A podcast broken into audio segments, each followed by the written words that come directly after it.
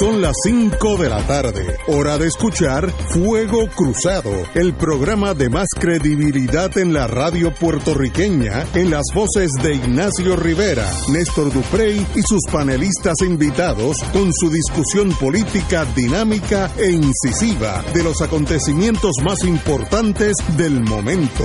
Fuego Cruzado comienza ahora.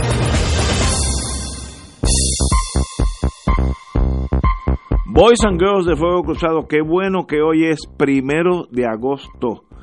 Eh, ya tenemos en el octavo mes del año. Tenemos que velar agosto y septiembre, que son los meses donde del Sahara vienen unas cosas medio calientitas.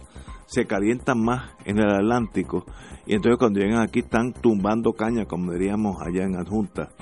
Así que velando estos dos meses, pero ya estamos a ley de dos, después de eso no hay más nada pero qué bueno que estamos aquí. Hoy tuve el privilegio de almorzar con unos amigos muy queridos.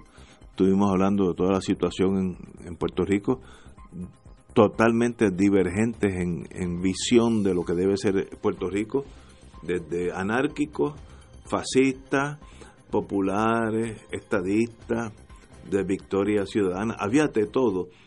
Qué bueno cuando uno se reúne con gente capacitada para conversar y de verdad que, que, disfruté mucho estar rodeado de amigos y, y, una amiga, una amiga, pero rodeado de amigos. Qué bueno. Así que estamos hoy, Romancing the Stone. Ya estamos...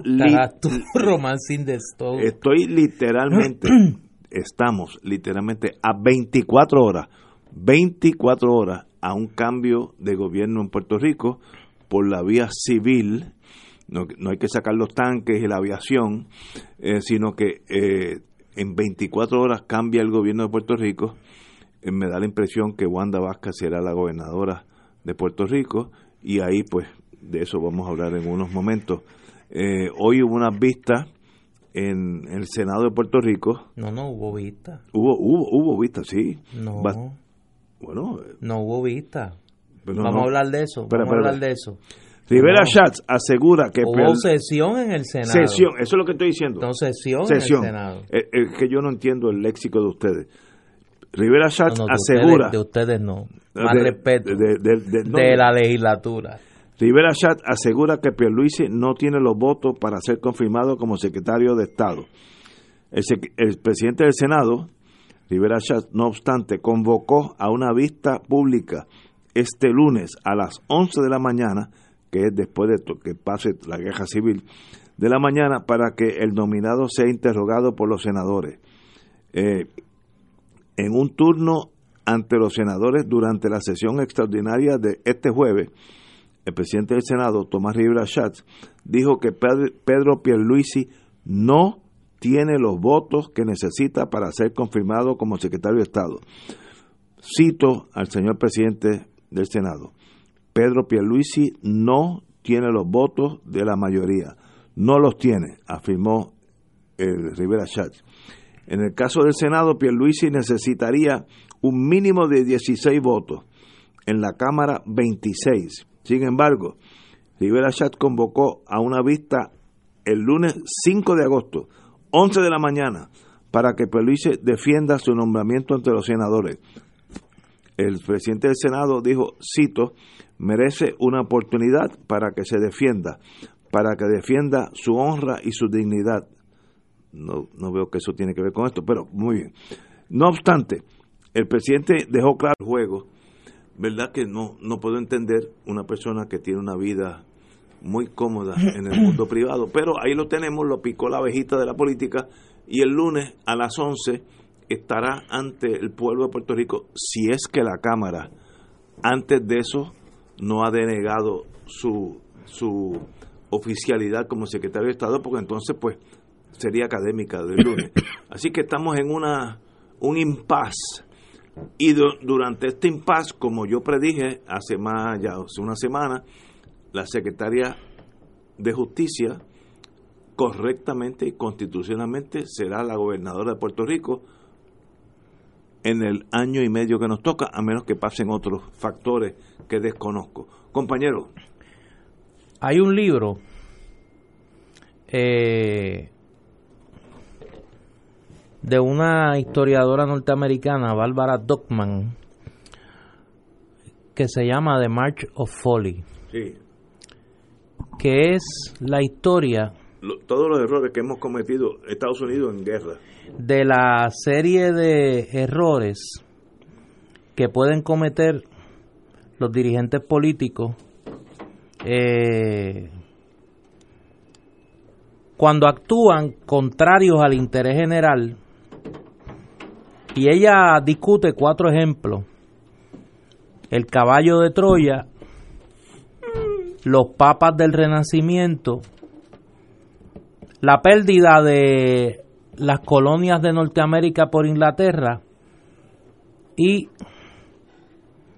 eh, la pérdida de Vietnam por los Estados Unidos, de la guerra de Vietnam. ¿Cómo se torna un liderato político en ciego y comienza a tomar decisiones y a ejecutar acciones que terminan siendo la, la base de su propia destrucción? Y yo creo que hoy nosotros vimos el capítulo más reciente de esa saga en la actuación del liderato del PNP yo creo que va a pasar a la historia como uno de los mensajes en la legislatura más detrimentales al interés general del pueblo de Puerto Rico, las expresiones del presidente del Senado, Tomás Rivera Chats, en la, en la tarde de hoy. Tuvimos lo más cercano, me parece a mí, a un golpe de Estado, al secuestro de una institución de gobierno de la mitad del poder legislativo por un hombre. Un hombre que dijo, básicamente, aquí yo me abrogo el derecho de decidir, si no quién va a ser gobernador, que por lo menos el nominado del gobernador no va a ser, al secretario de Estado no lo va a sustituir. Y allí despotricó contra eh, el Nuevo Día, el Grupo Ferrer Ángel, contra la Junta de Control Fiscal, contra los intereses económicos del país y contra el propio Pedro Pierluisi que lo estaba observando desde las gradas en el Senado de Puerto Rico. No es que lo que dijera Rivera Chats no fuera cierto. Yo creo que dijo muchas verdades. Ahora bien, no se le debe escapar a nadie el grave menoscabo a la institucionalidad gubernamental que esta conducta eh, expresa. En la Cámara de Representantes, pues allá es lo que impera es la cobardía, ¿no? El presidente de la Cámara, pues dice que ellos están en Caucus, abrió la sesión, se fue a Caucus y dijo, bueno, hemos decidido que nosotros vamos a hacer una vista pública mañana eh, y en algún momento en la tarde vamos a bajar el nombramiento a la votación en el Pleno de la Cámara. Con la posibilidad de que la Cámara tome acción muy cercano a las 5 de la tarde y por lo que expresa el presidente de la Cámara, no habrían los votos para aprobar el nombramiento de Johnny Méndez, por lo menos en el caucus del PNP. La situación en, el, en las delegaciones de minoría, pues ya el representante de Nismar, que es del PIB, y el representante eh, de Victoria Ciudadana, Manuel Natal, expresaron que van a votar en contra del nombramiento de Pierluisi. En la delegación popular, pues la única que ha hecho una expresión de que está considerando votar a favor de Pierluisi es la representante Brenda López de Herrera. Eh, bless her soul. si esto continúa así, pues el escenario mañana es el siguiente. Eh, Pedro Pierluisi no habría sido confirmado a las 5 de la tarde como secretario de Estado, con la posibilidad de que el nombramiento haya sido colgado en uno de los cuerpos, no en otro, porque por lo menos el Senado no celebra vista hasta el lunes y no sesiona, que es más importante, no sesiona hasta el miércoles. Es decir, no tienen oportunidad de actuar sobre el nombramiento hasta el próximo miércoles. Eh, eso dejaría el nombramiento a las 5 de la tarde como vivo pero en camino a ser colgado. O sea, no estaría confirmado, pero tampoco está totalmente colgado el nombramiento, porque falta eh, la acción del Senado. La secretaria de Justicia, Wanda Vázquez, que se había mostrado dubitativa sobre qué iba a hacer, ha hecho unas expresiones eh, a través de su cuenta de, de Twitter la voy a buscar aquí donde prácticamente adelanta de que ella a las 5 de la tarde, si le tocara el caso, pues asumiría la gobernación de Puerto Rico. Dice Wanda Vázquez, unas expresiones de hace una hora. Estamos atentos al proceso que sigue la legislatura con relación a la evaluación del designado para secretario de Estado. Seguiremos realizando nuestra función. Mi renuncia no está contemplada. De llegar el momento asumiremos la responsabilidad que impone la Constitución y la ley.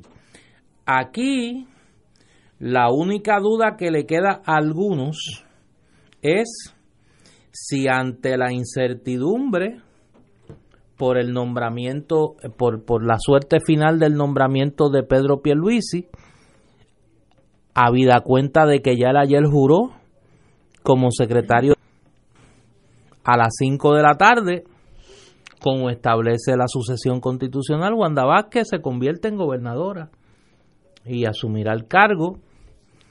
Eh, la pregunta es qué pasaría con el nombramiento de secretario de Estado. Eh, hay un sector del PNP que parece que va a insistir en que Pierluisi sea juramentado mañana como gobernador. La pregunta es, ¿habría otro sector del PNP que insistiría, o del gobierno de Roselló, o de lo que quede del, del gabinete de Roselló, que insistiría en que Wanda Vázquez sea juramentada como gobernadora? Sería profundizar a unos niveles dramáticos esta crisis que termináramos nosotros mañana a las 5 de la tarde con dos gobernadores. Eh, es que no, no, puede haber dos gobernadores. No, no, ya yo no digo que no puede pasar nada, porque es que aquí todos los días pasa algo peor. O sea, sería abocar al país a una situación límite y a una grave crisis constitucional que va a llegar, y lo dijimos aquí hace unos días, al Tribunal Supremo eh, de Puerto Rico. Si la Cámara actúa mañana sobre el nombramiento. Y lo cuelga. Y lo cuelga. Se acabó. Pues el nombramiento se acabó. Se acabó el nombramiento. Como único el nombramiento se queda vivo es que la Cámara no actúe sobre el nombramiento mañana. Aunque celebre la vista mañana, pero que no lo lleve a votación para colgarlo, porque no se ve en el horizonte cercano que hayan votos para aprobarlo. Eh, yo creo que lo único que uno puede concluir por el momento eh, es que el PNP ha cometido ante los ojos de todo el pueblo de Puerto Rico uno de los casos de irresponsabilidad más graves que registra nuestra historia y han quedado desnudados ante el país como lo que han sido desde el inicio de este cuatrenio, una jauría que lo único que le interesa es el poder. Y lo único que le interesa es medrar en el dinero que produce el poder. Aquí no hay una discusión sobre lo que es mejor para el país, aquí no hay una discusión sobre eh, cuál es el cambio de rumbo que la sociedad exige en la calle, la honestidad, la transparencia, la pulcritud en el manejo de los fondos públicos, el respeto que se exige de parte de los gobernantes hacia los ciudadanos. No, eso no está en discusión. Aquí no hay un reconocimiento de las exigencias de la sociedad civil. Aquí lo que hay es una burda guerra de poder que va a terminar mañana a las 5, quizá con el absurdo de que lleguen las 5 de la tarde y no sepamos quién es el gobernador de Puerto Rico. Tenemos que ir a una pausa y regresamos con la compañera Guzmán. Fuego Cruzado está contigo en todo Puerto Rico.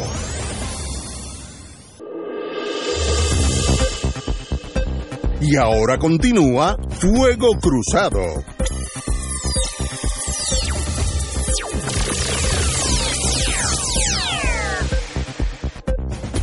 Back in the US. Estamos analizando los hechos de los últimos 20 horas desde que dejamos este programa hace, ayer, donde hoy hubo una sesión en el Senado donde pospusieron hasta el lunes a las 11 de la mañana la vista de confirmación por el Senado al amigo Pedro, Pedro Pierluisi.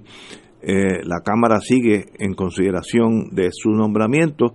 Si la Cámara lo denegara, torna la vista del lunes académica, porque necesita el endoso de ambos cuerpos. Así que ahí estamos, la señora eh, secretaria de Justicia ha indicado que no va a ceder su puesto, que yo creo que tiene razón, y está dispuesta a gobernar el país como lo establece la Constitución, jurídicamente totalmente correcta. Si a las 5 de la tarde no hay gobernación, usted, señora secretaria de Justicia, es la gobernadora de Puerto Rico y eso esto, no hay crisis constitucional porque eso es lo que dice la constitución que hay que hacer. Digo, ustedes son los abogados, antes de pasarle a Marilu. Pero la controversia sobre si el lenguaje de la ley 7 del 52, que dice que en el caso del secretario de Estado no requiere la confirmación de los cuerpos legislativos para sustituir al gobernador en el ejercicio de sucesión constitucional, eh, digo, yo entiendo que la constitución prevalece sobre la ley, pero obviamente es una interpretación que no me corresponde, mucho menos a mí que soy abogado, que no soy abogado, gracias a Dios, ni a los abogados, cada uno en la silla donde emitan su opinión, le corresponde al Tribunal Supremo de Puerto Rico. Y podríamos anticipar, si se produce el intento de jurar a y mañana como gobernador, de que esa controversia va a llegar al tribunal. Va a llegar al tribunal. Pero un analista constitucionalista, no sé quién es, se me olvidó el nombre ahora, desgraciadamente, indicó que esa ley 7 es en el caso de que se elija un gobernador y no llegue a juramentar como tal y llega el secretario de Estado a asumir ese rol. No, no, eso no es. Bueno, donde, eso, no, donde sí hay una disposición sobre eso es en la Constitución. Okay si el gobernador, antes de la primera sesión de la legislatura, deja vacante su puesto o ocurre una situación que no le permite que no le permite ejercer el cargo de gobernador y no hay un secretario de estado confirmado por la legislatura. Él, él, se torna el gobernador. Pero eso pues son momentos críticos. Yo no creo que llegaremos a eso. Llegaremos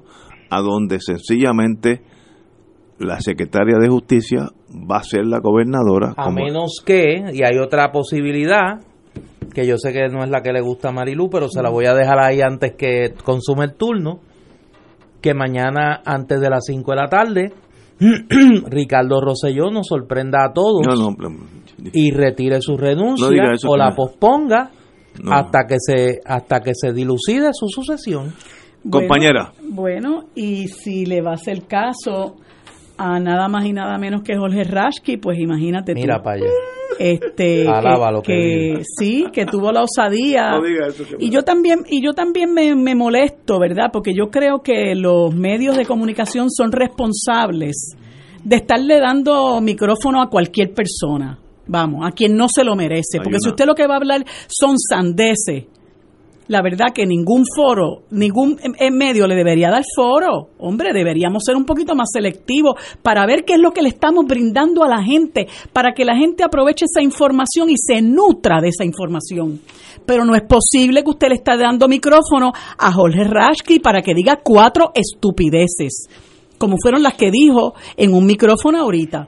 Pero entre otras cosas, pues él oró por por Ricky Rosselló y ese señor, ese señor está tan disociado de la realidad que ha vivido este país, de la realidad que ha sufrido este país, de la realidad que ha construido este país con las luchas eh, de hace eh, apenas unas semanas, que él dice que este país no se puede quedar sin cabeza porque, porque este señor haga efectiva su renuncia y que aquí lo que se va a formar es una, una anarquía y que aquí lo que va a haber es un vacío. Mire, señor, eso es lo que está pasando aquí desde que el PNP asumió la, la el poder Esto es una anarquía, es un pillaje, es una corrupción. Aquí este país está el garete. Esto se puede, esto se, no es el país de ley y orden, este es el país del caos y el desorden. Llegó al punto de decir ese señor que él, primero de, de, de, insultar o de ofender a Calle 13 porque dice malas palabras, pero cuando lo confrontan con el chat, él dice, no, no, yo no quiero saber del chat, yo no voy a hablar con el chat. Entonces, sobre el chat. Así que una persona que se expresa con tamaña irresponsabilidad, los medios serios de comunicación no deberían darle foro. Pero bueno, eh, él trae a colación esa situación y yo planteo lo siguiente, mira, yo no sé en este momento histórico si hay que invertir tiempo en qué puede pasar esto, en qué puede pasar lo otro y empezar a lucubrar sobre los distintos escenarios políticos, constitucionales, legales que se puedan dar. Eh, yo lo que quiero eh, mencionar es el espectáculo tan patético y lastimoso al que ambas cámaras legislativas han hecho pasar a este país. Porque en primer lugar, yo no sé cuál es la lucha de poder, si es que Tommy quiere dar el show el lunes o entonces decidió Johnny Méndez que lo va a dar el mañana, etcétera. Son patéticos los dos y los que lo acompañan también. Ese espectáculo que ha dado Rivera Chats no es digno de un presidente de un cuerpo legislativo y le demostró al país y le demostró a los senadores que aquí se hace lo que yo digo. Mire, si usted va a posponer la vista para el lunes, porque hay personas en su partido o, hay personas en, en, el, en, en, la, en, el Senado que le han pedido que dé vistas y, mm, que el, mm. y que el licenciado Pierluisi vaya a deponer y se le hagan preguntas, pues mire, resuélvalo así, mire, hay esta situación y vamos a poner esta vista para el lunes, pero usted no tiene que meter esa arenga. La arenga que metió donde barrió el, eh, fue un barrecampo con medio mundo y claro, como del árbol caído, todos hacen leña, ahora todos patean a Ricardo Rosselló. Ahora Ricardo Rosselló es el, el responsable de esta crisis, pero hace, hace apenas dos meses era el señor gobernador y todos lo aplaudían como foca y fueron allá a Ponce al discurso de presupuesto, a aplaudirlo y cuatro años más. Y ustedes no estaban tan ajenos a la debacle que estaba ocurriendo. Elías Sánchez no es invisible. A Elías Sánchez lo veían todos y saben los tentáculos que tenía Elías Sánchez. Edwin Miranda tampoco es invisible y todos ustedes saben los tentáculos de es él no era invisible y todos ustedes sabían de los desmanes de, de él. Velázquez Piñol no era invisible y todos sabían los tentáculos de Velázquez Piñol. Entonces ahora, cuando explota el revolú, cuando explota el escándalo, cuando todos esos con los que muchos de ellos se retrataron, porque ahora es que yo estoy empezando a ver los retratos de muchos de ellos con Elías Sánchez, incluyendo un, un periodista radial. ¿Verdad? Que no guardan ni la forma. Pues entonces ahora todos se cantan ajenos y la crisis la creó Ricardo Rosselló. Entonces ellos pretenden que ese pueblo que está en la calle, que ese pueblo que ya se levantó, diga, sí, es verdad, la crisis la creó Ricardo Rosselló. La crisis la crearon todos ustedes. La crisis se creó cuando se ha permitido que en este país tengamos un sistema electoral que permite que una persona como Ricardo Rosselló y que permite que un partido, el Partido Nuevo Progresista, que lo que ha hecho es institucionalizar la corrupción y el pillaje en este país, gane las riendas de este poder con menos del 42%. Eso sí que es una, una crisis. Y gracias a esa ley electoral que la han aprobado y la han sostenido y la han continuado eh, eh, eh, manteniendo, tanto populares como, como, como nuevo progresistas, nosotros tenemos la crisis que tenemos ahora, porque aquí no hay de verdadera democracia participativa ni verdadera democracia representativa. Y esa es una de las cosas que le corresponde hacer a aquellos que aspiren a llegar al poder, ya sea desde la legislatura, desde el Ejecutivo, lo que sea. Pero nosotros tenemos que trabajar con eso, porque el pueblo ya no se va a tragar eso de que esto se logró con la democracia. Aquí no hay democracia. Aquí la democracia es para el que tiene dinero para agenciarse eh, el poder mediante el financiamiento eh, eh, privado de las campañas, el que tiene chavo para invertir. Para ese es el poder. Porque ni siquiera con un 2% usted tiene ni una banca en la legislatura. Manuel Natal era, era, era representante del Partido Popular Democrático y había que ver las humillaciones por las que pasaba a Manuel Natal siendo de la minoría del partido de oposición más grande de este país. Eso es lo que pasa aquí. Entonces tenemos que eh, sufrir a un presidente del Senado que es un dictador, un abusador, un macharrán, que suelte esa arenga al frente de Pierluisi, que ese es otro que no sé ni cómo es que se somete a esto, porque yo no lo acabo de entender. Mi mente no me da para eso, porque es como si usted eh, fuera a relevar con en la novena entrada con dos outs las probabilidades de que se ponche o que, o que, o que pierda el juego, usted pichando, son enormes. Pero él quiere someterse a eso, pues está bien. Y entonces, por las razones que sea, este señor ha cambiado la, la, la, la vista para el lunes, porque parece que el lunes es que quiere hacer el show y Johnny Méndez dijo, no, pues el show es mío. Y allá van entonces mañana para la Cámara y el país tiene que sufrir esto. No, hombre, no. Lo que nosotros tenemos que empezar es analizar esta situación para decidir que tenemos que barrerlos a todos. Nosotros tenemos que salir de esa casta mafiosa. Tenemos que salir de esos incompetentes y de esos ladrones. Porque yo les aseguro a ustedes que Rivera Chats, con todo y el pecho que quiere sacar, tiene sus esqueletos y bastantes en el closet. Y ya, claro, por eso es que él y por eso y por muchas otras cosas, ¿verdad? Eh, es que él la emprende contra el grupo Ferrer Rangel, porque ya el grupo Ferrer Rangel empezó hoy a hablar de los contratos y, de otra serie de cosas, eh, cómo, él emple, cómo él ha empleado en el Senado a familiares y allegados de los mismos legisladores. Claro está, sugiriendo que están todos comprados que eso no, tiene, no nos lo tiene que decir el grupo Ferrer Rangel, yo no digo que están comprados, pero los tiene amedrentados, que es básicamente lo mismo.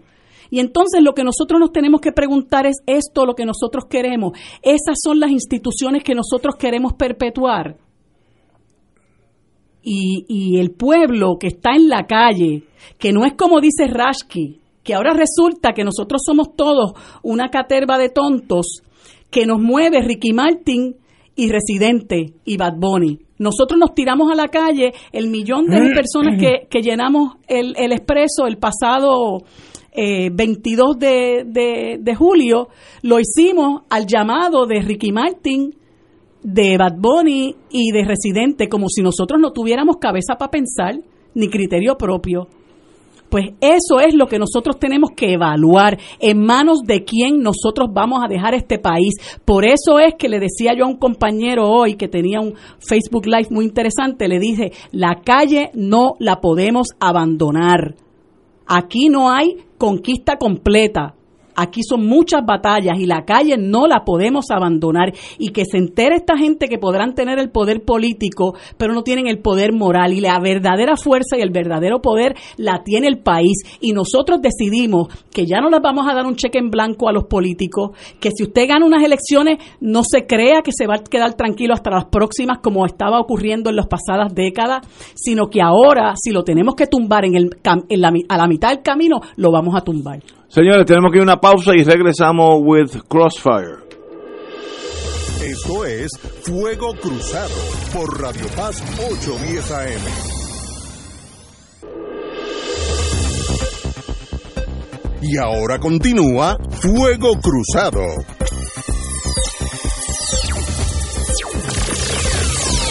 Amigos, amigas, en torno a los compañeros, yo pues no tengo nada que decir en torno a sus tesis. Aquí somos tres personas, y digo, y el pueblo Marshall que está allá por el norte de España, si no seríamos cuatro, pero somos tres personas con tres visiones diferentes de la vida y de la visión, y eso es lo bueno. Afortunadamente. Eso, es lo que nos trae, atrae a, a nosotros tres. Y yo quiero decir varias cosas. Primero, que aquí no hay crisis constitucional, porque la constitución está clara si mañana, que es en 23 horas y media, el gobernador no dice que se queda, que estoy seguro que no lo va a decir, pues la secretaria de Justicia es la gobernadora, no interina, es la gobernadora, juramenta y es gobernadora, y, juramentará y será gobernadora. Que luego renuncie, que luego nombre al secretario de Estado, eso son especulaciones. La constitución dice, quitando el secretario de Estado, que no existe y no va a ser confirmado antes de mañana en 23 horas y media, no va a ser confirmado, pues ella va a ser la gobernadora. Pues muy bien, por tanto no hay crisis del sistema, el sistema eh, opera ante este vacío de poder y la señora eh, eh, iba a ser presidenta, secretaria, de, justicia. será gobernadora de Puerto Rico. Así que it is the way it is. Si nos gusta, si no nos gusta, ahí viene la política chiquita entre unos y otros. esto no es un cambio de gobierno, es un cambio de gobernador. El gobierno sigue en, en pie, tal y como lo elegimos, para bien o para mal, eh, eh, hasta el 2020. En el 2020 nosotros podemos elegir a quien nosotros queramos. Esto es lo bueno de este sistema. Podemos elegir de las ocho opciones o una nueva que llega pasado mañana también. Ahora, también quiero decir que este no es el sistema europeo que es proporcional al voto el sistema norteamericano, que es el nuestro, eh, para bien o para mal, no estoy, no estoy juzgando los, los métodos, el que gana, como dicen los americanos, winner takes all. El que gana por un voto se lleva todos los, dulces para su casa. El, señor Rosselló ganó por 42%, mire, pudo, pudo haber ganado por 30%. Si el otro llegó 30 menos 1, él ganó y se lleva todo el sistema parlamentario en, esta, en Europa es un sistema totalmente disímil al nuestro, miren, algunas cosas hasta superior, pero eso no existe. Así que hablar, solamente ganó con el 42, mire, puede haber ganado con el 15, pero ganó y es el gobernador, o el presidente Trump, etcétera, etcétera.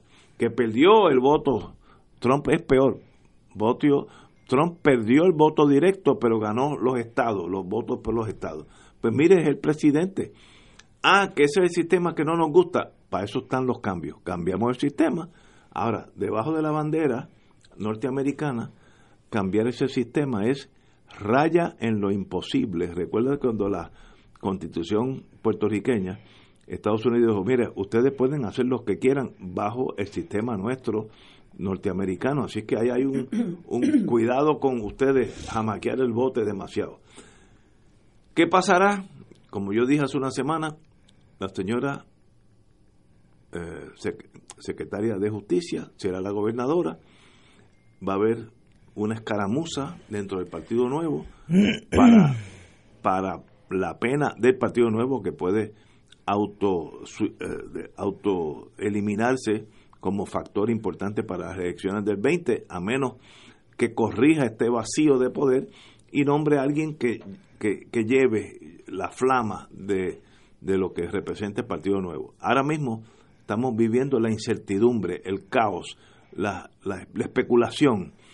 Hemos perdido dos semanas de nuestra vida en especulaciones. Eso nos ayuda a corregir un techo azul, un dinero para FEMA, nada. Esto no estamos en un vacío eh, económico y un, un, un, divertimento intelectual de primera clase.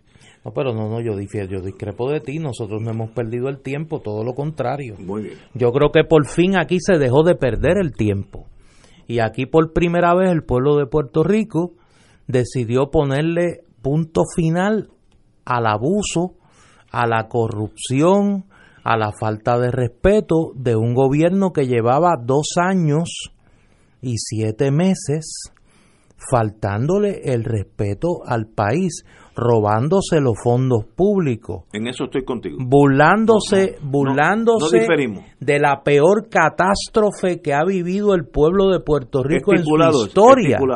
Y el pueblo de Puerto Rico decidió no esperar a la elección del 2020, no esperar a tener que decidir por el mal menor y dijo, nos vamos a tirar a la calle y a este truán y a su gente las vamos a sacar del poder. Y lo sacaron. Lo vamos a obligar a renunciar o vamos a obligar a la legislatura a que lo residencie y Ricardo Rosselló finalmente tuvo que renunciar.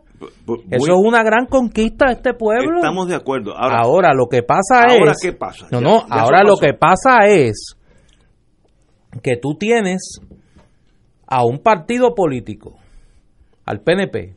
Mayoritario que controla el poder ejecutivo, que controla el poder legislativo y es a quien le correspondería buscar una salida institucional a esta crisis. ¿Y tú crees que al PNP le preocupa? El PNP ha hecho una lectura de lo que pasó aquí en estos 12 días que la gente se tiró a la calle. No. A ellos lo que le preocupa es si le calientan la silla a Jennifer González, hasta el 2020, si Tomás Rivera Chats es el candidato, el chantaje, sí, porque esto es chantaje, de Tomás Rivera Chats y de Johnny Méndez, unos contra otros, el chantaje a los poderes económicos que están detrás de Pedro Pierluisi, porque tampoco seamos, aquí no hay inocentes. Esto no es una pelea del bien y el mal. Esto no es una pelea del bien y el mal, aquí no hay inocentes. Aquí hay unos intereses detrás de la, del nombramiento de Pedro Pierluisi y hay otros intereses detrás de Tomás Rivera Chats y hay otros detrás de Jennifer González. Aquí, quien único no está en juego es el bienestar de Puerto Rico, pero todos los demás intereses están en la mesa aquí. Está el grupo Ferrer Rangel, están los bonistas, están los clientes de Pedro Pierluisi que han logrado construir un apoyo a esa, a esa nominación más allá del PNP. Están los alcaldes del PNP, están los legisladores del PNP, los representantes que tienen intereses con el presidente del Senado y los senadores que tienen intereses con el presidente del Senado. Ese es el juego de poder que hay aquí. No se engañe nadie. No se engañe nadie. Ahora, ¿qué ha hecho el PNP? En vez de hacer una lectura de la insatisfacción ciudadana, del reclamo ciudadano de que se depure la gestión gubernamental, dicen, no, no olvídate que esos son dos o tres y cuando empiecen las clases se le acaba. Porque esa es la teoría que hay aquí. Cuando a principios de agosto comiencen las clases, se acabó. Y nosotros seguimos en las aujas. Y buscamos cómo Tomás Rivera Chats llega a la gobernación para asegurar que los intereses de la piña del PNP queden seguros. Porque ¿cuál es el miedo aquí con Wanda Vázquez? ¿Alguien ha levantado que Wanda Vázquez los conflictos de interés que se han discutido? Los serios señalamientos contra Wanda Vázquez y su desempeño como secretaria de justicia, ellos han levantado eso como el argumento para que Wanda Vázquez no llegue a la gobernación. No, ese no es el argumento es que es enemiga del presidente del Senado y le abrió una investigación sobre los empleados fantasmas en el Senado. Y es aliada de la fiscal federal, Rosemilia Rodríguez, que tiene allí a una de sus subalternas, Olga Castellón, como jefa de fiscales. Pero vamos a hablar las cosas como son. Aquí esta guerra de poder es quién le puede hacer más daño al otro. Aquí lo que está en juego es quién le puede hacer más daño al otro desde el poder. Y ese es el juego en el que está secuestrado el pueblo de Puerto Rico. ¿Y qué le queda al pueblo de Puerto Rico? ¿La calle? ¿Le queda la calle? Porque salvo las honrosas excepciones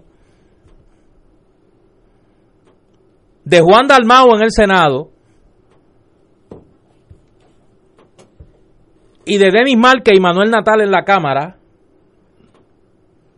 y de los pocos senadores y representantes populares que se han expresado, la posición del Partido Popular Institucional que dieron a conocer anoche eso era un trabalengua. Mire, Nimón Rivera entendía. Nimón Rivera entendía la posición del Partido Popular. Era como el merengue aquel de Johnny Ventura. Ay, no, yo no sé, no. A lo mejor, tal vez, quizá un día de esto, a lo mejor, posiblemente, no sé. Vamos a ver. Ni a favor ni en contra. No, era, yo, yo exhorto a que se lea Estamos ponderándolo todo y hay que poner el interés del país, pero vamos a ir a las vistas públicas y lo vamos a escuchar y una vez lo escuchemos vamos a decidir, pero cada cual que actúe conforme a su conciencia, pero vamos a asumir nuestra responsabilidad institucional. Mire, un trabalenguas. Repito, salvo contadas y honrosas excepciones en ese partido. Y entonces, ¿qué le queda al país? Al país le queda la calle. Al país le queda seguir movilizado hasta que esta clase política entienda, y si la clase política no entiende, tiene que hacerlo entender en la calle y en la urna. Cuando toque en la calle y cuando toque en la urna. Vamos a una pausa y seguimos con Fuego Cruzado. Fuego Cruzado está contigo en todo Puerto Rico.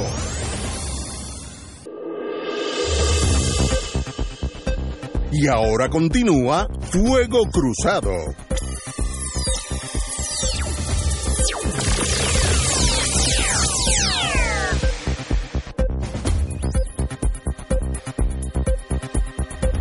Regresamos, Boys and Girls de Fuego Cruzado, compañera Marilu Guzmán. Usted tiene la palabra. Nada, mira, yo este estábamos comenzando ahora este fuera comentando ahora fuera del aire que pues yo escucho que la gente dice, no, tenemos que ir contra Pierluisi, contra Wanda, contra Rivera Chávez, bla, bla, bla. Sí, tienen razón en que ninguno debería dirigir los destinos del país. Eh, y también están en la lista la Junta de Control Fiscal y Jennifer González si quiere ser gobernadora, etcétera. Pero nosotros vamos poco a poco, porque esto no es un juego de bolo donde usted suelta la bola y se va a llevar a todos los pinos enredados. Nosotros vamos a ir uno primero y uno después, uno primero y uno después. Lo importante, y si de, y si de, de, de suerte caen dos, al mismo tiempo, como pasó cuando el chat, que fueron cayendo así poquito a poco como mosca, pues, pues qué bueno, chusa, ¿no? Como decía Pedro Picapiedra.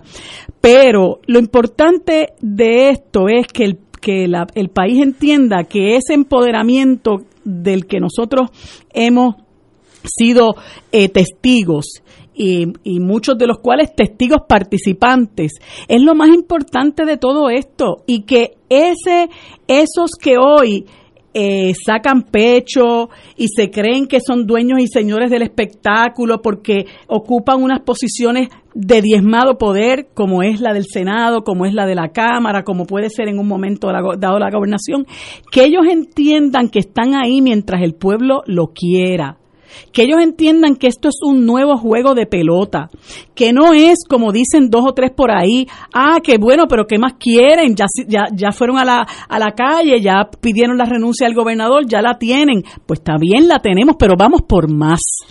Igual que lo que decía eh, Ricardo Rosselló, vamos por más, pero nosotros no vamos por más de lo malo, vamos por más de lo bueno, porque nosotros lo que queremos es sanear el país sacar del medio a toda esta gente que nos ha sumido en la miseria, en la miseria económica y en la miseria moral, porque nadie me venga, me puede decir, ¿verdad? Nadie puede llamarse engaño y nadie puede decir que nosotros dos años y medio después de la gobernación de Ricardo Rosselló estamos mejor que cuando ganó las elecciones.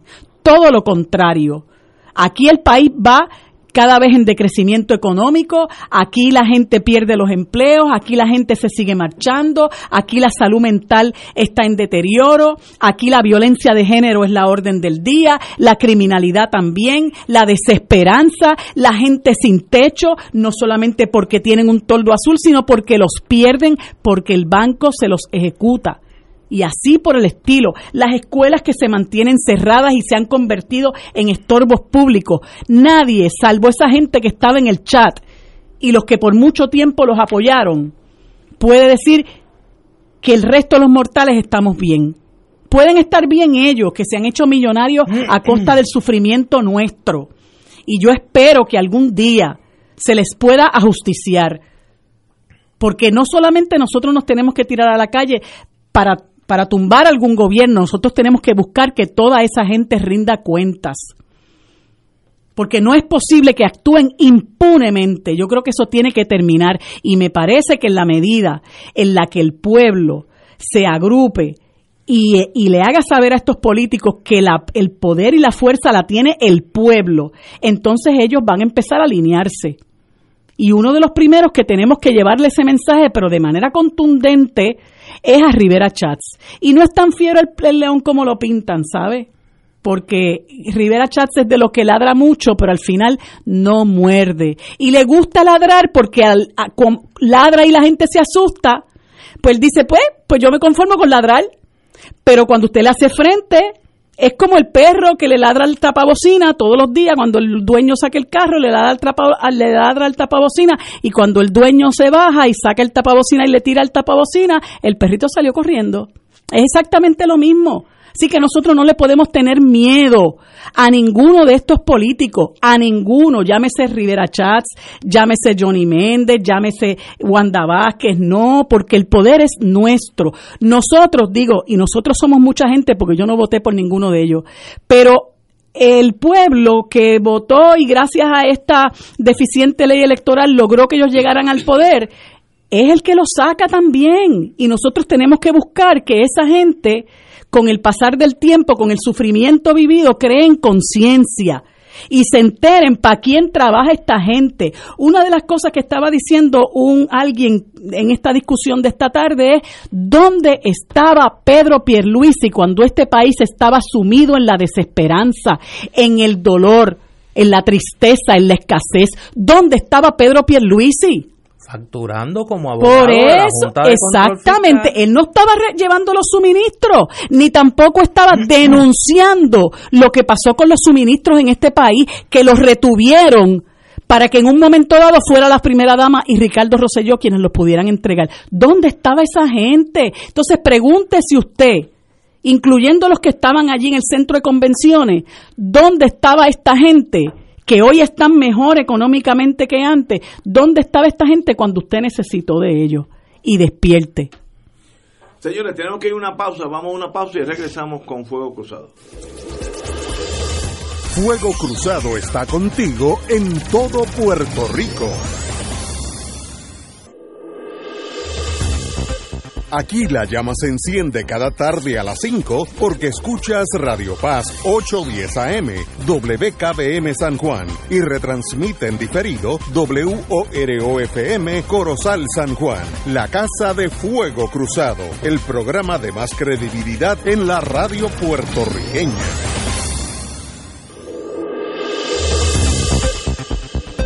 Y ahora continúa Fuego Cruzado.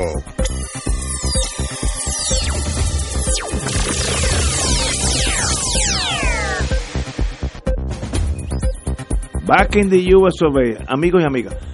Yo estuve en la marcha, no estuve voluntariamente. A mí me ordenaron mi esposa, que a las seis me dijo, levántate y anda. Te fue percibido. sí, sí. Y yo fui, oye, y le doy las gracias que fui. Ella mandó y usted obedece. No, oye, y, le, y, le, cuando llegamos a casa, dijo, qué bueno que, que me esforzaste, porque uno no puede entender el poder de esa masa puertorriqueña a menos que esté en el medio. Porque tú, en teoría, tú no la puedes comer. Una foto, no, no, tú tienes que estar allí y ver la fuerza de esa juventud mayormente, eh, la esperanza que esos muchachos y muchachas tienen, y tú dices, esto es indetenible.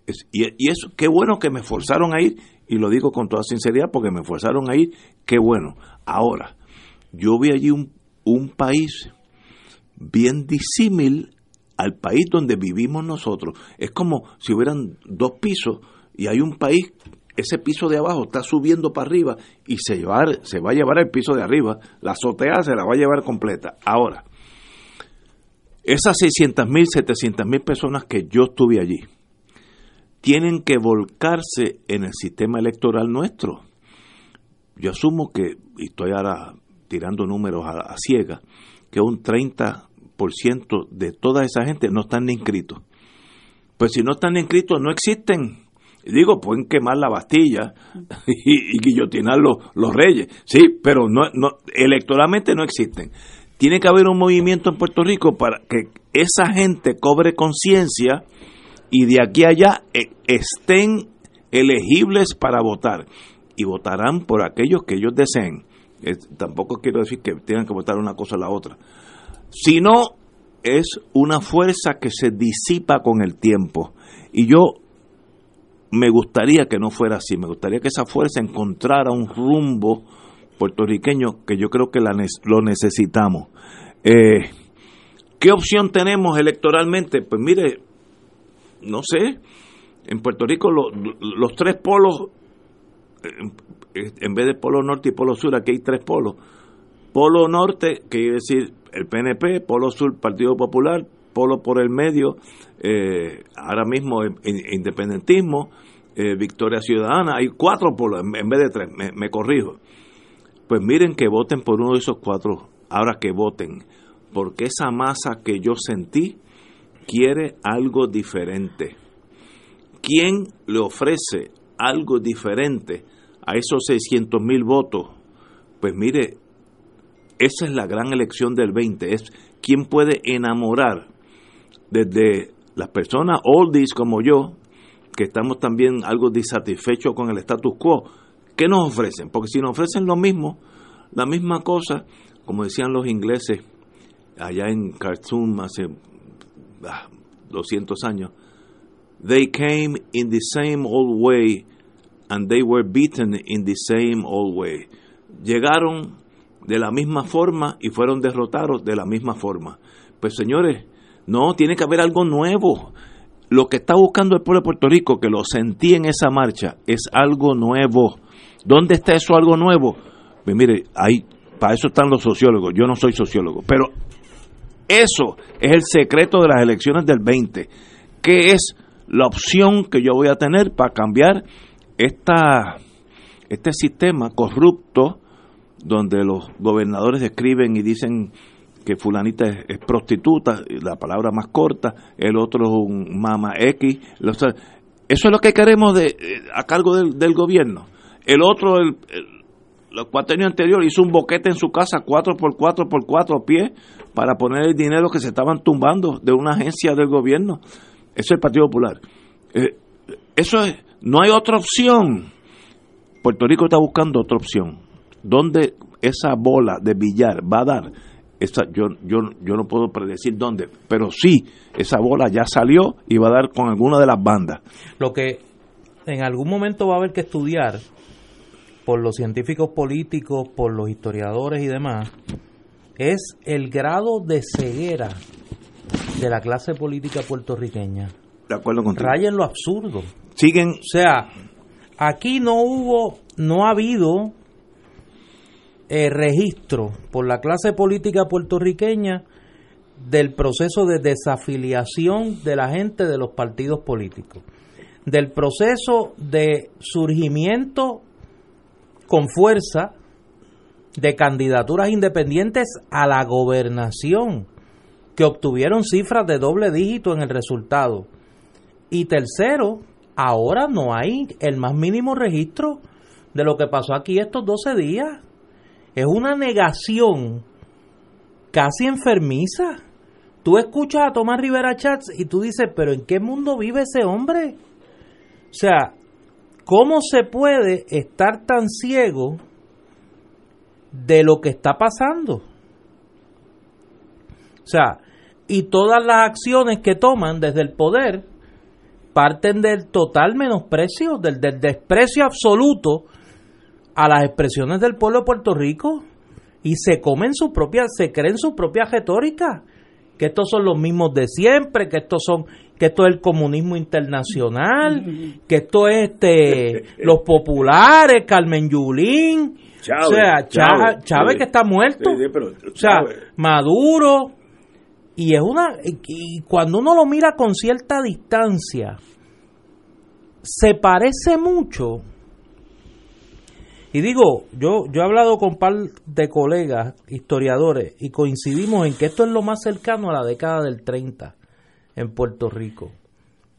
El despegue de la clase política en los 30 de lo que estaba ocurriendo en el subsuelo político puertorriqueño, particularmente luego de la irrupción como una fuerza importante del nacionalismo y la figura de Pedro Albizu Campo, eh, es un reflejo, o sea, es, es, es una situación muy similar, claro, con un agravante.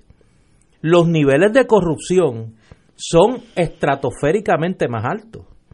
O sea, el nivel de pillaje, el nivel de corrupción, el nivel de, de, de medrar en el poder.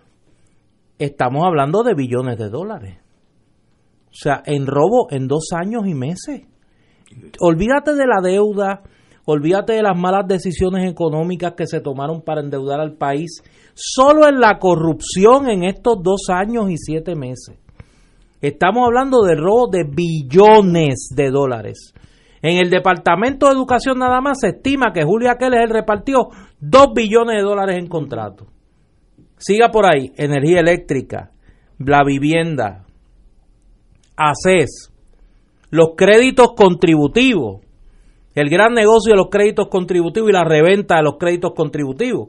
Es decir, cuando uno mira aquí, tú estás hablando de más de dos escándalos grandes de corrupción en dos años y meses. Deloitte y Touch, más de 100 millones en contratos desde el 2017. Y entonces tú dices, bueno, eh, uno dice... ¿cómo es la empresa, perdona, que es la empresa donde trabajaba el secretario de Hacienda. No estoy insinuando nada, pero Casualmente, esa gente ha devengado más de 100 millones de dólares desde que Ricardo Rosselló llegó al, poder. Y entonces tú dices, ¿cómo es posible que no haya un registro en la clase política de esa realidad? ¿Cómo es posible que tú no lo registres? Que tú no factorices eso. Y estoy hablando del PNP, del Partido Popular, ni te ocupe. O sea, para muestra el botón de ayer basta. O sea, y yo creo que aquí eh, la, gran, la gran interrogante, que no se va a resolver ahora, ni mañana, ni, ni yo no sé, es cuál va a ser la expresión electoral de, de, este, de, este gran, de este gran nivel de insatisfacción del país con lo que está pasando y en una crisis política que no parece que va a terminar. porque Cuando el mañana Wanda Vázquez venga a la gobernación, que yo no tengo duda que ese va a ser el saldo final del día, queda por resolver. Y voy a usar la frase que yo yo yo uso, yo sé que a Marielu tampoco le gusta. Mm. Cuando juega el Joker? Porque el Joker va a jugar. Yo no sé si es mañana, pasado mañana, la semana que viene, el mes que viene, pero aquí van a haber arrestos. Todas esas investigaciones que están en curso van a terminar y van a desembocar en arrestos. Eso no hay duda. Y eso va a tener un efecto dramático en el deterioro de la imagen de la clase política del país. Esa, es, ese deterioro creciente, junto con el deterioro económico, porque ese no se nos quede, o sea, todo esto está produciendo un estancamiento de la actividad gubernamental. Lo habíamos anticipado aquí. Y eso pues obviamente tiene un efecto en la economía del país porque depende en gran medida de la actividad económica del gobierno. Vamos a llegar al 2020 con una situación bien, bien complicada. Y el país va a buscar, va a buscar su cauce. Ese río va a buscarle un cauce, políticamente hablando. Estás más o menos indicando lo que yo dije, esa fuerza del pueblo. Y eso va por algún lado. Va en alguna dirección. Ahora, ¿qué partido va a poder tomar ese cauce y decir, miren, yo, yo sigo este cauce? Hasta ahora los dos partidos tradicionales no están oyendo esos 600 mil votos. Que lo, noto en, su discurso. Hay uno que ni habla. El Partido Popular sencillamente pues es un cadáver. El, Partido Popular está, el Partido Nuevo está en la, la batalla del poder y ahora mismo, pero hay que oír esa nueva generación porque ahí están las elecciones y me sorprende que ninguno de los partidos, los dos partidos mayoritarios, me da la impresión que ninguno de los dos tiene la capacidad de oír los nuevos cambios hasta que llegue un momento que serán obsoletos y morirán en la nada, como dicen eh, en, la poesía, morir de, sencillamente porque los tiempos te pasan por encima y usted se queda pensando en, antaño. Pues mírese el pasar ahora. En este momento el que diga que no hay desasosiego, desesperación, frustración, emigración forzada, hasta mi familia toca eso específicamente, emigración forzada, eh, ¿usted no cree que eso tiene un rebote electoral sooner or later? Pues señores, hay que estar bien ciegos para pensar que todo está bien y que siguen las cosas y dando discursos donde pueden hablar 15 minutos, no decir nada. Eso es lo importante. Yo me acuerdo hace hay 20 años donde un miembro alto del PNP salió de un programa. Yo no estaba en el programa, pero estaba afuera. Me dice, viste, no, no contesté a nada, como si hubiera sido un gran triunfo. Otra palabra, las evasivas era el modus operandi. Si tú me dices cuánto es 2 y 2, yo digo, bueno, de, de vez en cuando puede ser 3, 5, 7, 14 y a veces 4. Y salió bien, bien contento porque no contesté nada. Pues mire, esos no son líderes, esos son mequetrefes que están de más en la sociedad. Necesitamos líderes. ¿De dónde están esos líderes? Ahora mismo hay un vacío de liderato en Puerto Rico que no lo brinca un chivo, como hubiera dicho. Pero la propia gente lo va llenando. Yo eso se llena solo. En, las leyes de física se dice un vacío lo llena algo. Ese vacío lo va a llenar algo. El problema es ese algo, cuando llega. Señores, vamos a una pausa. Fuego Cruzado está contigo en todo Puerto Rico.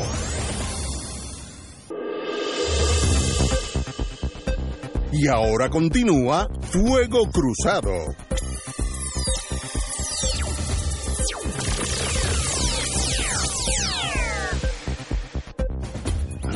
regresamos, compañeros y compañeras. La compañera tiene una noticia que está llegando de Washington no muy buena. Sí, y es este muy reciente, me la manda el querido amigo Flavio Compiano, eh, que dice que la administración de Trump va a poner mm, nuevas restricciones en ayuda para el desastre federal millones de billones de dólares en la ayuda para el desastre federal para Puerto Rico, según dos altos ejecutivos del gobierno que hicieron una especie de resumen sobre el plan según la, eh, la isla lucha para recuperar, recuperarse ¿no? Eh, de la crisis que eh, forzó al gobernador a anunciar su renuncia y van a poner nuevas salvaguardas en uno en 8.3 billones en Housing and Urban Development Disaster Mitigation Funding y así como 770 millones en eh, ayuda similar que va para eh, Islas Vírgenes. No sé por qué este, lo van a hacer para Islas Vírgenes igualmente, pero eh, Trump repetidamente le solicitó a sus ayudantes sobre la situación en Puerto Rico, eh, creando presión a la administración para que tome acción con relación a el desembolso de, la ayuda a Puerto Rico. Así que eso, pues, hay que, hay que velarlo porque va a tener un efecto en fondos que, que se han estado esperando para la reconstrucción.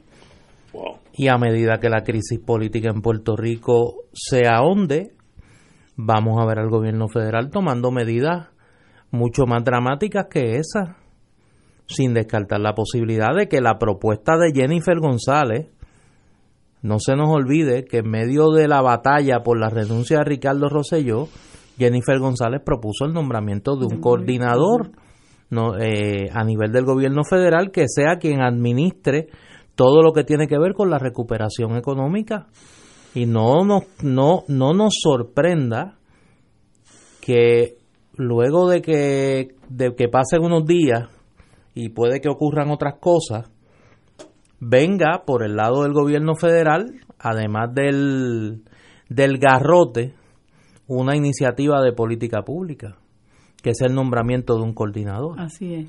Y eso lo está sugiriendo incluso eh, además de otra serie de enmiendas a la ley, promesa que yo creo que son muy buenas, esa es una que está este, solicitando Grijalva, con la que muchos pudiéramos no estar de acuerdo, pero que para gente que incluso mira lo que está ocurriendo en el país, quizás de manera bien intencionada, pues ven la necesidad de buscar salvaguardar el desembolso de estos fondos frente a la debacle que se ha dado en este país donde pues se ha demostrado que, que no, no hay los controles para manejar el dinero que se ha desembolsado, el dinero que se va a desembolsar, este eh, frente a también las acusaciones que ha habido de cómo se malbarata y se reparte el dinero federal. Yo creo que eso que, que, comenté así incidentalmente sobre lo de Grijalba, eh, vale la pena eh, examinarlo porque entre las cosas que él propone,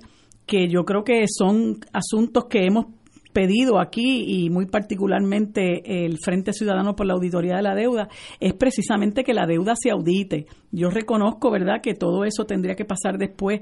Si se aprueba en la Cámara, tiene que pasar posteriormente al crisol del Senado y así ahí habría que hacer un trabajo muy grande porque en el Senado, pues parece que con relación a Puerto Rico no body home, ¿no? Eso incluso se hasta se, hasta se ve en los debates de, de los 20, 20 y pico, no sé cuántos candidatos a la presidencia de los Estados Unidos, pero entre, además de la auditoría de la deuda, él está proponiendo como una enmienda que todos los gastos de la Junta las pague el, el, gobierno federal, que me parece que es una cosa más que razonable. Eh, así que esa, esa esa gestión de, de Grijalba me parece que, que, es, conveniente, que hay que apoyarla, eh, pero eh, no sabemos, ¿verdad?, si, si pase de, si llega a segunda base. Yo comprendo, no estoy de acuerdo con la compañera comisionada residente en torno a nombrar básicamente un síndico para el país, pero comprendo de dónde viene esa preocupación. Recordemos que hace dos o tres semanas, cuando ella dijo esto, en educación, la acusación alega que entre la Keller y los, sus co-conspiradores desviaron 15.5 millones de dólares que era para educación y, eso desapareció en la nada. Ya vendrá eh, salud, ya vendrá otras áreas, vivienda, etcétera. Eh, por tanto, si yo estoy en Washington y yo digo, espérate, ven acá, el dinero que yo estoy mandando se están tumbando en decenas de millones, se lo están robando, pues no manden nada. Esa es la, el, el, gut feeling, la reacción visceral. no envíen nada, aguanta, aguanta, aguanta. Que a esa gente no se le puede confiar dinero.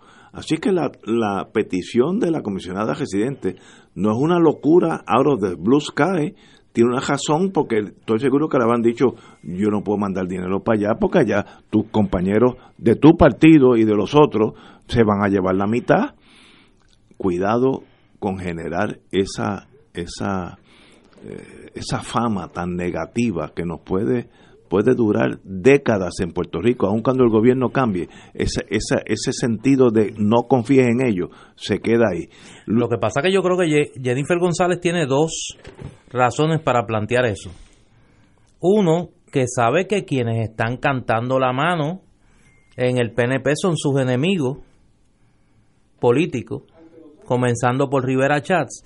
Y lo segundo, que yo estoy seguro que Jennifer González ha escuchado eso en los, pasillos en el Congreso de los republicanos y está, ella está en una operación hace varios meses de congraciarse con Donald Trump y la administración Trump.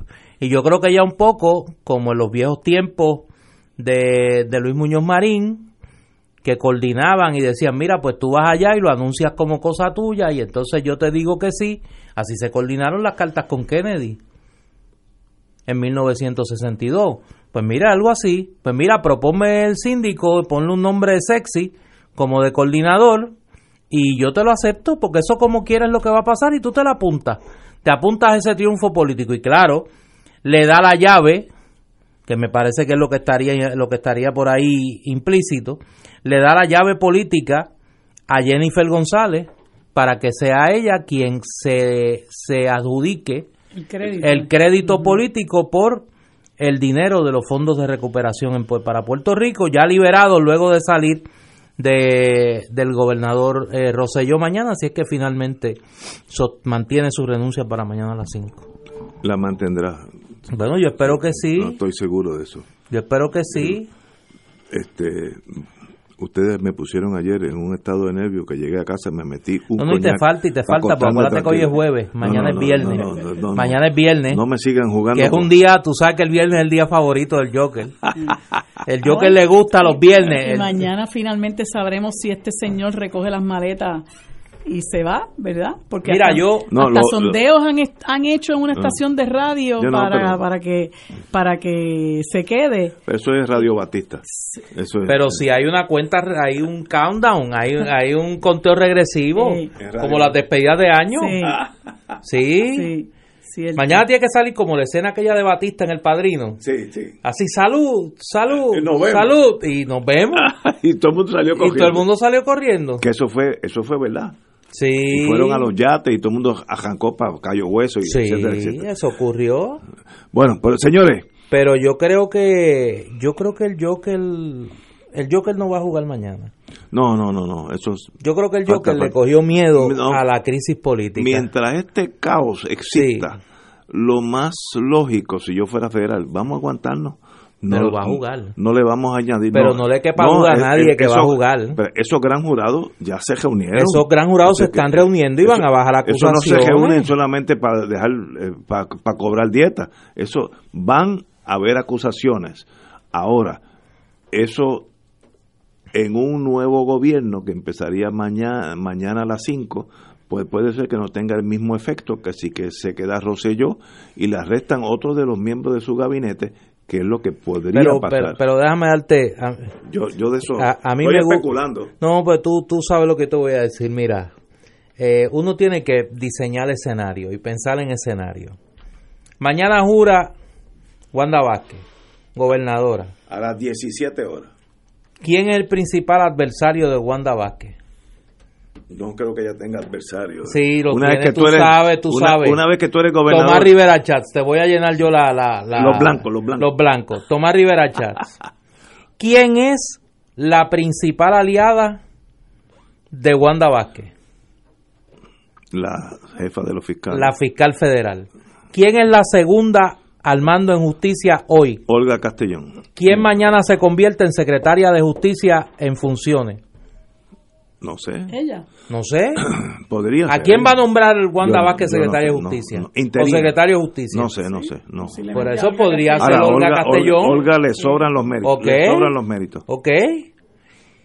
Si tú quisieras ayudar a Wanda Vázquez, ¿qué tú harías? tú le sacas del medio a sus potenciales a los que le pueden hacer la vida imposible. Si es que hay causa, porque es un... Pero si ahora mismo hay un caso que se está viendo en el Tribunal Federal y se pospuso por segunda vez la vista de sentencia de los de los acusados de los empleados fantasmas. ¿De dónde? Del Senado. Ah, unos dos, sí, unos dos señores. ¿Tres? Sí, pero esos son casos aislados. Son tres, no. Casos aislados que no. No, la maldad existe. El problema es que tú eres muy idealista. La maldad existe. Evil exists. Claro, la maldad existe. Señores, tenemos que ir a una pausa, son las seis y media. Fuego Cruzado está contigo en todo Puerto Rico.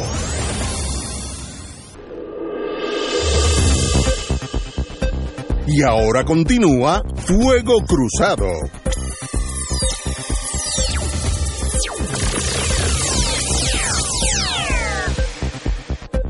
Amigos y amigas, buenas noticias de Ponce, compañera Guzmán. Bueno, pues eh, veo aquí un, post del querido amigo Juan Camacho donde dice que absolvieron al amigo Tito Kayak. Yo no tengo muchos datos, creo que el juicio se estaba viendo por jurado. Este, le pedí información a, a Juan, pero no, no, no se la pedí con mucho tiempo anticipación.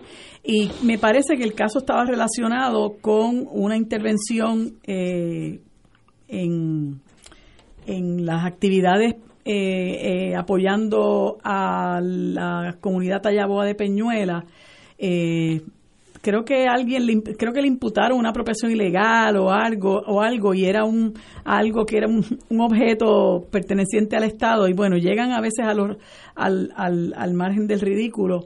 Este pero por lo menos nos, nos informaron que, que salió absuelto de lo que nos de lo que nos alegramos mucho Excelente, ese fue uno de mis mejores marinos cuando yo estaba en la Guardia Costanera y él era, era electrician's mate, electricista, y era una persona muy seria, muy respetuosa, muy competente en el mundo eléctrico, así que Tito Kayak eh, está en mi corazón y morirá en mi corazón porque de verdad que fue buen buen subalterno y una persona honorable. Le deseo lo mejor en la vida. es muy valiente y yo sé que pues mucha gente, él es, ¿verdad? El némesis de mucha gente, pero yo quisiera que mucha gente que habla mucho y mueve mucho el dedo índice eh, tuviera la mitad de las agallas que ha tenido Tito Kayak para luchar por cosas eh, que para muchos de nosotros son cosas de principio, como fue la lucha que se dio en Playas para el Pueblo, la lucha que se dio en contra de, Paseo Caribe, la lucha que se ha dado ahora mismo eh, para la renuncia de Ricardo Rosselló, la lucha en contra del depósito de, de eh, de cenizas en Peñuelas y tantas otras, ¿verdad? Este, que es una persona dedicada, totalmente dedicada en cuerpo y alma a todas esas luchas y ya quisiéramos muchos que, que hubiera más Tito Kayaks. Me tocaste un nervio. ¿Y la ceniza? ¿Eso paró?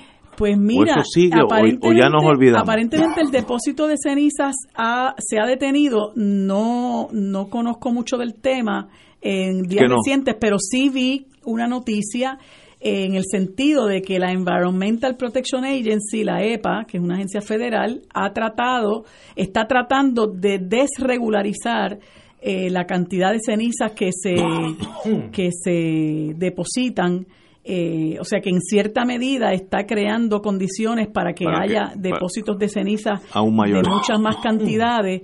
No, no tengo toda la información, ¿verdad? Porque fue una, una noticia que lamentablemente no pude leer completamente, pero... Pero sería este, bueno a nuestro querido hermano Pedro Sade, eh, Saade, que nos, de, nos, nos ponga al día, que venga, nos llame y que venga para acá para que nos diga, porque yo, como pasan tantas cosas, uno se olvida de las cosas importantes y no podemos seguir tirando la ceniza ahí esperando que María II las, las tire a Santo Domingo eh, o, a los pulmones nuestros. Es que, Pedro, eh, ya tienes un, una tarea, así que nos llamas, amigo. Y hay un, hay un compañero de nombre Víctor Alvarado, que es un luchador de mucho tiempo en contra de las cenizas, ambientalista, creo que él es de Salinas, que hoy estaba siendo entrevistado con relación a su lucha este, contra AES, la carbonera, y estaba precisamente hablando de los vínculos de Pedro Pierluisi con esa compañía este, que también los tiene Ramón Rosario, porque todos ellos, ¿verdad?, son como una cofradía, este, los abogados del, del capital. Y, él tiene también mucha información porque ha sido un luchador incansable eh, en este en esta situación de las cenizas de la, la situación de, de, de Guayama, sea, Salinas, Peñuelas, ¿verdad? Todos son comunidades afectadas precisamente por la operación de AES regresando al mundo nuestro aquí, en, dentro de la anormalidad, vamos a, la normalidad, ante el secretario de Justicia Federal, William Barr, se encuentra la recomendación del Comité de Pena de Muerte en relación a si se le debe aplicar o no la pena de muerte a Andrés Noel Pagán, acusado de carjacking en Puerto Rico, eh, donde asesinó a Dennis O'Neill, ocurrido el 10 de enero de este año en Añasco. Así lo informó el fiscal federal Jonathan Gottfield durante una entrevista de estatus del caso ante el juez Pedro Delgado. Se desconoce si el panel recomendó o no la aplicación. Eso toma un tiempito. El, el fiscal indicó además que durante un tiempo el referido comité estuvo solicitándole documentación sobre el caso y que hizo entrega de la misma.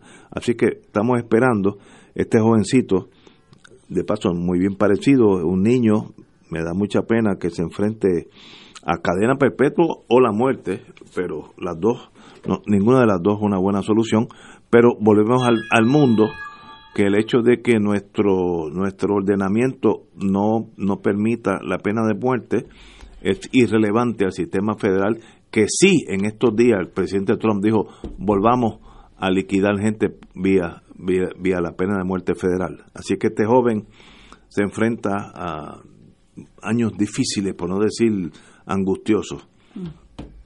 Qué obsesión de, que aquí se encuentre. ¿Verdad?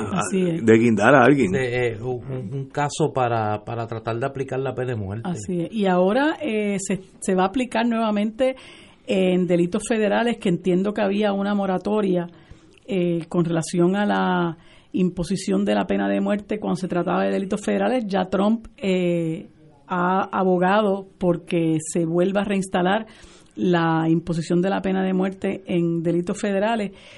Pero eh, son visiones, ¿verdad?, draconianas, eh, viniendo de un individuo como Trump que, que se expresa de la manera que se expresa contra los migrantes, las minorías, los negros.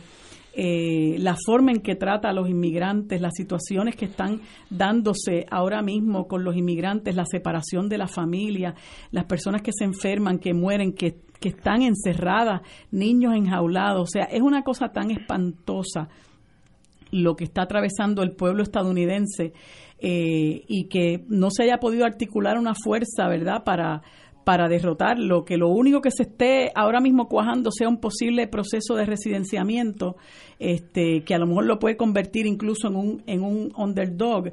Este, es realmente lamentable porque nosotros en Puerto Rico, bueno, somos una, una tierra pequeña en extensión territorial que le hemos dado una lección al mundo del poder eh, que puede lograr, del poder que, que, puede cuajar un pueblo, pero el país más poderoso del mundo que tenga que estar a merced de ese sinvergüenza, eh, que, que, se, que se complace, ¿no? Se complace en dar rienda suelta a, a, a los más malos instintos de, de, los seres humanos, es realmente triste porque puede eh, precisamente por lo, por lo poderoso que es ese país, puede asimismo esa maldad trascender las fronteras de los Estados Unidos, como en efecto ha ocurrido a lo largo de la historia.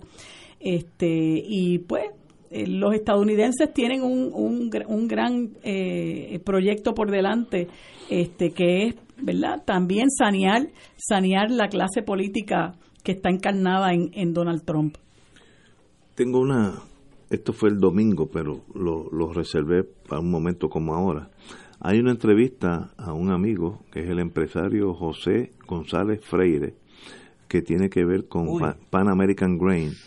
Y es interesante, no, es interesante lo que él contesta, porque como, como dijimos ahorita, hay una fuerza en Puerto Rico que se está levantando que no la podemos medir. Le preguntan, eh, ¿Cómo describe el clima de inversión actual en Puerto Rico? El clima es incierto. El futuro va a depender de si nuestros líderes políticos continúan faltándole respeto y politiqueando contra aquellos que tienen a cargo la ayuda de reconstruir a Puerto Rico y sigan colocando su agenda política por encima del bienestar común de los puertorriqueños. Otra pregunta. ¿Qué opinión le merecen las marchas nacionales de los últimos días, etcétera, etcétera. Contestación. Excelente. Esas demostraciones le han clarificado al mundo que los puertorriqueños somos personas patrióticas, honestas, de ley y orden. Nuestro pueblo elevó la vara y dio clase al mundo de cómo se reclama pacíficamente y en hermandad los derechos de una sociedad democrática. ¿Qué puede hacer el sector privado para ayudar a levantar la economía del país? Eh, sí, contestación. El sector privado fue víctima de la avaricia creada por un esquema financiero donde se creó una burbuja de hacerte millonario sin trabajar. El esquema era vender los negocios para especular y vivir de los ingresos leoninos de los bonos de Puerto Rico. Una fantasía con la cual se emborrachó el pueblo al pueblo de Puerto Rico. Otra pregunta. ¿Qué recomendaciones haría para mejorar la confianza del país en las instituciones gubernamentales? Todos los que ven la corrupción y callan son cómplices de la corrupción y son más culpables que los propios corruptos. Eso viniendo una persona que es la extrema eh, derecha en torno al poder económico en Puerto Rico, una persona que yo lo conocía cuando estaba en pueblo de, de, los, de los de las personas negociantes en Puerto Rico, estoy pensando en inglés, me perdonan, eh, que han triunfado a base de su sangre y de su eh, ejercicio, eh, una dedicación absoluta a su, a su empresa, que conteste así quiere decir que el mundo está cambiando. Esta persona hace 10 años hubiera dicho, no, esos 500 mil son un montón de subversivos, eso es Chávez y Fidel Castro, hay que meterle caña, pasarle los tanques por encima. Él se está yendo, como es astuto, se está yendo con esa, mm, esa esos 600 mil, 700 mil votos que están latentes ahí. Y ha dicho que esa derecha es culpable de gran parte de lo que está pasando. Así que al, al amigo González Freire, me sorprendió sus contestaciones y lo felicito por la valentía de la misma. Tenemos que ir a una pausa, amigos. Fuego Cruzado está contigo en todo Puerto Rico.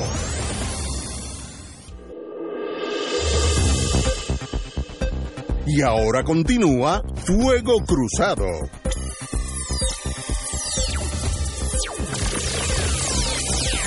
Regresamos, amigos, amigas, a Fuego Cruzado. Oye, para recordar que mañana, viernes. ¿Qué pasa mañana? A las 6 de la tarde, en el Candil en Ponce, una hora después, estaremos o celebrando o con las bayonetas.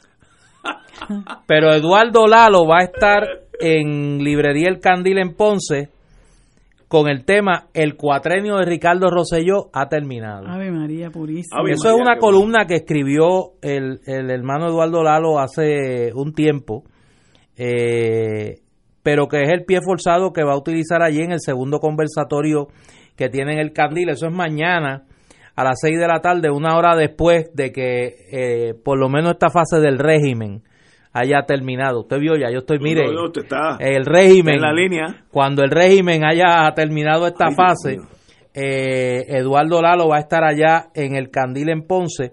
Eh, la entrada es totalmente gratis y mire, y es una oportunidad exquisita. Yo quisiera estar allá, pero tengo que estar, aquí por, si hay un golpe de Estado, No, no, no, aquí ni eso. Mira, aquí no hay posibilidad ni de golpe de Estado. Aquí la CIA no, no, no, no puede montar un golpe de Estado, no hay ejército. O sea, no tenemos los recursos eh, para nada de eso. A, menos, a menos que declaremos mañana en el clandestinaje un gobernador eh, designado a la Guaidó, formamos un gobierno, pedimos el reconocimiento internacional y se acabó. ¿Cómo es que era Guaidó? El, designado, el, no, no, el presidente encargado. encargado. Nombramos un gobernador encargado. Pero, pero la Junta de Control Fiscal decir con qué fondo tú vas a... Ah, bueno, entonces le pedimos, a la primera que hay que pedirle reconocimiento a la Junta. Okay. Que reconozca al gobernador encargado. Oye, me preocupa, yo hay, hay endosantes que te hacen daño. Líderes empresariales urgen darle paso al secretario de Estado nominado, Pierluisi, para acabar con la incertidumbre. Entonces aquí dice una serie de muchachos. A few good men. que, Genghis Khan le tendría... Cuando que lo que quiere es la gran reforma es volver a la esclavitud. O sea, la reforma laboral de ellos, el próximo paso es la vuelta a la esclavitud. Y, como pasó con la primavera árabe en Egipto, que el gobierno que llegó era más de derecha que el que se fue. Así que cuidado con los endosantes de los nuevos movimientos. Cuando la extrema derecha económica te dice, este es el hombre nuestro, hay que examinarlo cuidadosamente, cuidadosamente. Pero bueno, ahí para eso es que Bueno, pero es que esa la operación, la operación que estaba por ahí era esa. No nos engañemos tampoco. Ellos estaban en su operación de traer a Pierluisi desde el bullpen. Sí, sí, porque ese es el hombre de ellos. Eh, porque ese es el hombre. Ese le aseguraba, tú sabes, comunicación directa entre el gran capital, la Junta y el gobierno de Puerto Rico. No nos engañemos, aquí no hay bueno. Aquí en esa refriega, esa guerra por el control del punto que hay en el PNP, porque eso es lo que es, la guerra por el control del punto. O sea, es la misma lógica, impera la misma lógica, el chantaje, la amenaza, el tumbe, toda la lógica del control del punto está operando ahí. Pues mire, aquí Pierluisi era el candidato de el Gran Capital. O sea, hoy yo no recuerdo... Y esa es la, la opción. En la historia del, del Nuevo Día, habían ocho columnas en las páginas de opinión del Nuevo Día, todas diciendo lo mismo. ¿Qué decían? O sea, no, no, una especie de que es o Pierluisi o el diluvio. O O sea, Obviamente. que han hablado de todo, golpe Estado, genocidio, este... Oye, yo me he encontrado gente que me ha dicho, no es que Rivera Chats va, va, va a meter preso al liderato de la oposición si llega a la gobernación. Así completo se va. Sí, sí, no, no, esto a nivel de... la gente en vez de ver el vacío, el vaso medio, medio vacío, medio lleno, lo es la lógica del mal menor, es la lógica del mal menor. Como si aquí hubiese alguno de ellos y de ellas con las manos limpias. Te digo, esta es la guerra por el control del punto. La preocupación de una gente porque Wanda Vázquez llegue a la gobernación no es porque ella represente este un interés nocivo para el país o nada. Es porque unos tienen miedo que otros los metan presos. O sea, ese, esa es la lógica que impera aquí. Esa es la lógica que impera en toda esta discusión. Aquí el interés del pueblo de Puerto Rico es secundario, mira, no es ni secundario, es inexistente, en esta en estas mentalidades de control del punto que tiene este liderato del PNP. ¿Tú no crees que hubiera sido más lógico a esos endosantes quedarse callados? No, porque estos quieren la, la reforma laboral de ellos, que es la vuelta a la esclavitud. Sí, sí, sí, sí. Salario mínimo cero. No, no, cero salario. cero salario. Y bueno. Y dale gracias a Dios que estás trabajando. Oye, en el Senado de los Estados Unidos, donde se reparte el bacalao, ya Stephen Muldrow eh, testificó ante el Comité de los Jurídicos como, como nuevo. fiscal federal. Él estuvo aquí en los años... Con Guillermo Gil. Sí, yo, yo, vi el caso de Ángela Ayala de ah, Ponce. ¿Te acuerdas que es el caso de droga? Sí, de droga. Caso de droga de le Ponce. llamaban Ángela... Ah. bueno, no me acuerdo. Ángela Ayala. Años. Yo me acuerdo, pero el apodo era medio... Sí, sí, sí. sí, no es políticamente correcto. Eh, era un apodo de la de la época antes del political correctness. Este, pues este señor... Es un apodo para el chat. es un apodo eh, digno del chat. Ah, lo hubiéramos usado ayer Propio. Para el chat. es un apodo digno del chat. Eh, ya fue ante el comité de los jurídicos y ese es el paso. En realidad, él no va a ir ante el Senado en pleno, sino que el comité de los jurídicos se reúnen cuando se reúna el el Congreso, el Senado nuevamente, y hay 14 nombramientos de jueces, 25 de fiscales, y dicen, ah, alguna opción, ninguno, aprobado. Así que ya lo más difícil para él, haber comparecido ante el Comité de los Jurídicos del Senado, sucedió. Así que yo creo que en los próximos dos, tres meses tendremos un nuevo fiscal federal en Puerto Rico, Stephen Muldrow.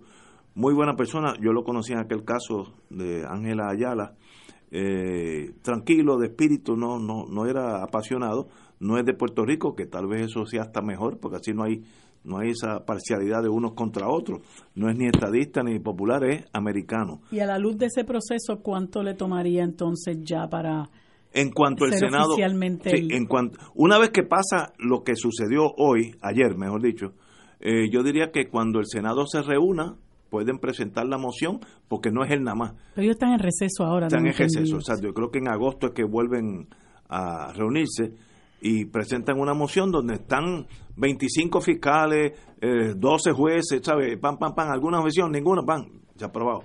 Así que ya pronto, yo diría dos o tres meses, tendremos un nuevo fiscal en Puerto Rico, que para bien sea, y le deseo lo mejor. Él era fiscal en Tampa, Florida, si no me equivoco, el jefe de los fiscales, así que buen buen cambio para tener aquí nueva visión y la vida es cambio, así que que venga, que venga. sí, con eso no hay no hay problema. Mira, el martes empiezan las clases de salsa en el MUS. Ah, oye, ven acá. Recuérdenlo. Oye, sí. ¿Y usted, a partir de las 7. es una de las instructoras? No, no, yo, no, yo no soy no, instructora. Yo, no, yo sé. Yo usted tiene fama. Usted tiene fama. preguntándome. usted tiene fama. sí. Que janguea, janguea. Sí, sí, sí, sí. Yo, yo Oye, eh, antes de irnos, como mañana Ricky Rosselló se supone que abandone la fortaleza.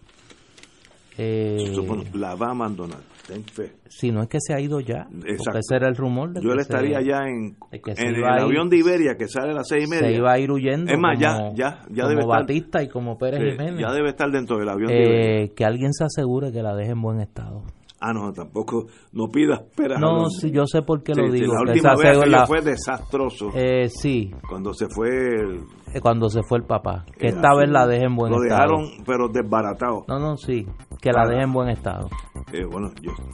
yo, yo espero que sea así.